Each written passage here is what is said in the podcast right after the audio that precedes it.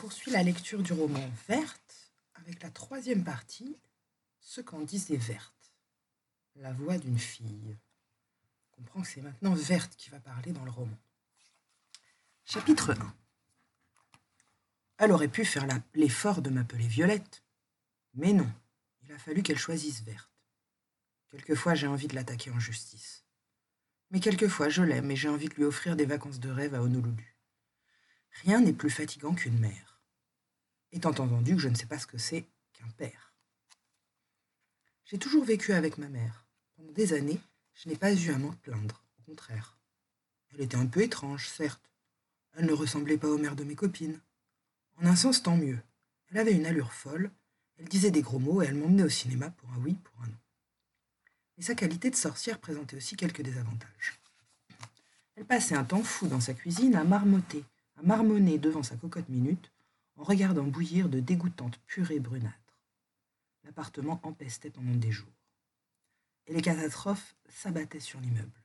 Fuite d'eau à tous les étages, décès foudroyants de chiens du voisinage, éruption de boutons sur des familles entières. Il fallait ensuite affronter pendant des semaines les remarques furieuses des habitants de l'immeuble. Pour m'épargner les ennuis, j'ai réussi très tôt à l'éloigner des abords de l'école. Si je l'avais laissé faire, elle se serait sûrement mêlée de ma scolarité.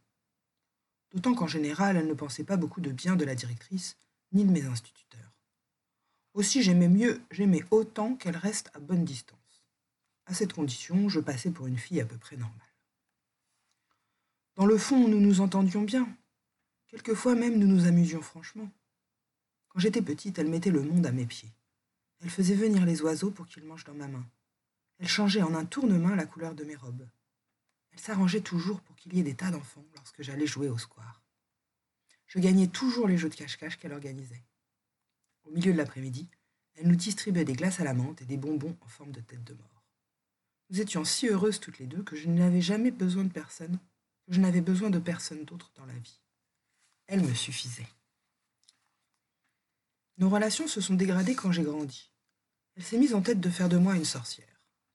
Regard inquisiteur matin et soir. Remarques déplaisantes vingt fois par jour. Rappel régulier de tous les espoirs qu'elle avait placés en moi. Elle était devenue complètement obsédée. Il a suffi de quelques semaines pour que je perde à jamais celle que j'aimais, ma mère si patiente et si drôle. J'ai appris à connaître une nouvelle mère, exigeante et dure. J'ai perdu l'habitude de lui raconter les petites histoires d'école qui autrefois la faisaient rire. Elle ne m'écoutait plus, elle ne me voyait plus, elle ne me comprenait plus. Quand je parlais de mes amis, elle levait les yeux au ciel. Je me souviens par exemple d'un soir où elle s'est moquée méchamment de Sophie. À l'époque, je ne savais pas encore qu'il était mon meilleur ami. J'étais juste contente qu'il s'intéresse à moi. Mais en deux minutes, maman a trouvé le moyen de me dire qu'il était idiot, vulgaire, commun et qu'il faisait le malin. Sur le coup, j'ai eu envie de pleurer. Ensuite, j'ai appris à me taire. Je me suis ennuyée, de plus en plus fréquemment. Je n'avais plus l'âge d'aller au square et on ne peut pas passer sa vie au cinéma. Enfermée avec elle dans l'appartement, je tournais en rond des après-midi entiers. Il n'était pas question d'inviter des amis. D'une part, il y a fort à parier qu'il ne lui aurait pas plu.